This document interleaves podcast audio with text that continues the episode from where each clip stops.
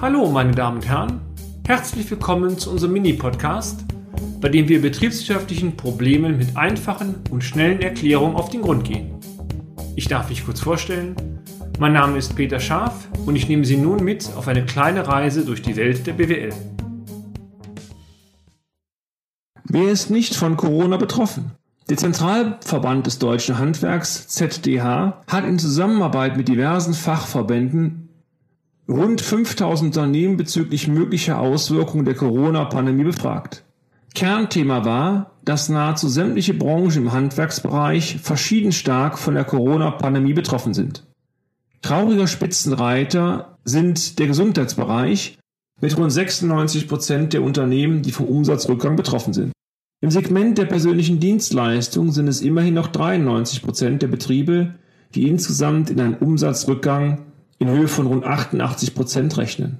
Im Segment der Lebensmittel sind 86 Prozent der Betriebe betroffen, die mit Umsatzrückgängen von gut 41 Prozent rechnen. Bei den Auftragsstornierungen sind die persönlichen Dienstleistungen mit ca. 42 Prozent wieder trauriger Spitzenreiter.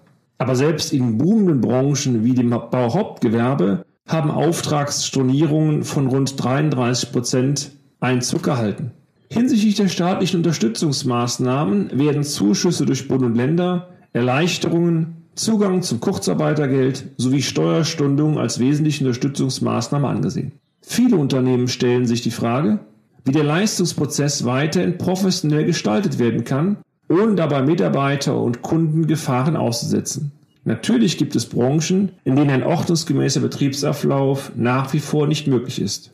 Im Folgenden möchten wir einfach einige Tipps zusammenstellen. Vielleicht passt die eine oder andere Idee ja auf Ihr Unternehmen. Tipp 1. Vertagen Sie möglichst viele Gespräche ins Freie. Tipp 2. Fixieren Sie klare Verhaltens- und Desinfektionsvorschriften. Das heißt, verabschieden Sie ein Hygienekonzept.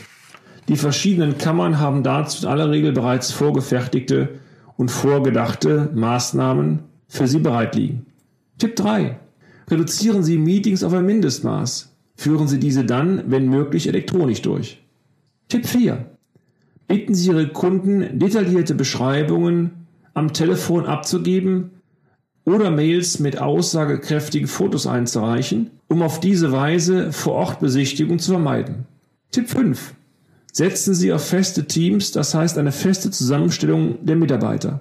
Tipp 6. Variieren Sie die Arbeitszeiten, um beispielsweise Homeoffice einen verstärkten Raum einzuräumen. Tipp 7. Verlagern Sie Tätigkeiten aktiv in den Homeoffice-Bereich Ihrer Mitarbeiter. Unterstützen Sie diese dabei auch mit technischen Ausstattungen, sofern dies notwendig ist. Tipp 8. Definieren Sie feste Kommunikationspunkte beispielsweise Meetings über elektronische Medien, in denen die für die Belegschaft wichtigen Informationen zu laufenden Aufträgen, Arbeitsvorgängen usw. So zeitökonomisch ausgetauscht werden können.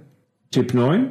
Versuchen Sie gerade Nähe zu folgenden Punkten zu berücksichtigen, auch wenn es schwerfällt. Bleiben Sie optimistisch. Akzeptieren Sie die aktuelle Situation. Denken Sie nicht in Problemen, sondern in Lösungen. Stellen Sie sich der Verantwortung. Handeln Sie.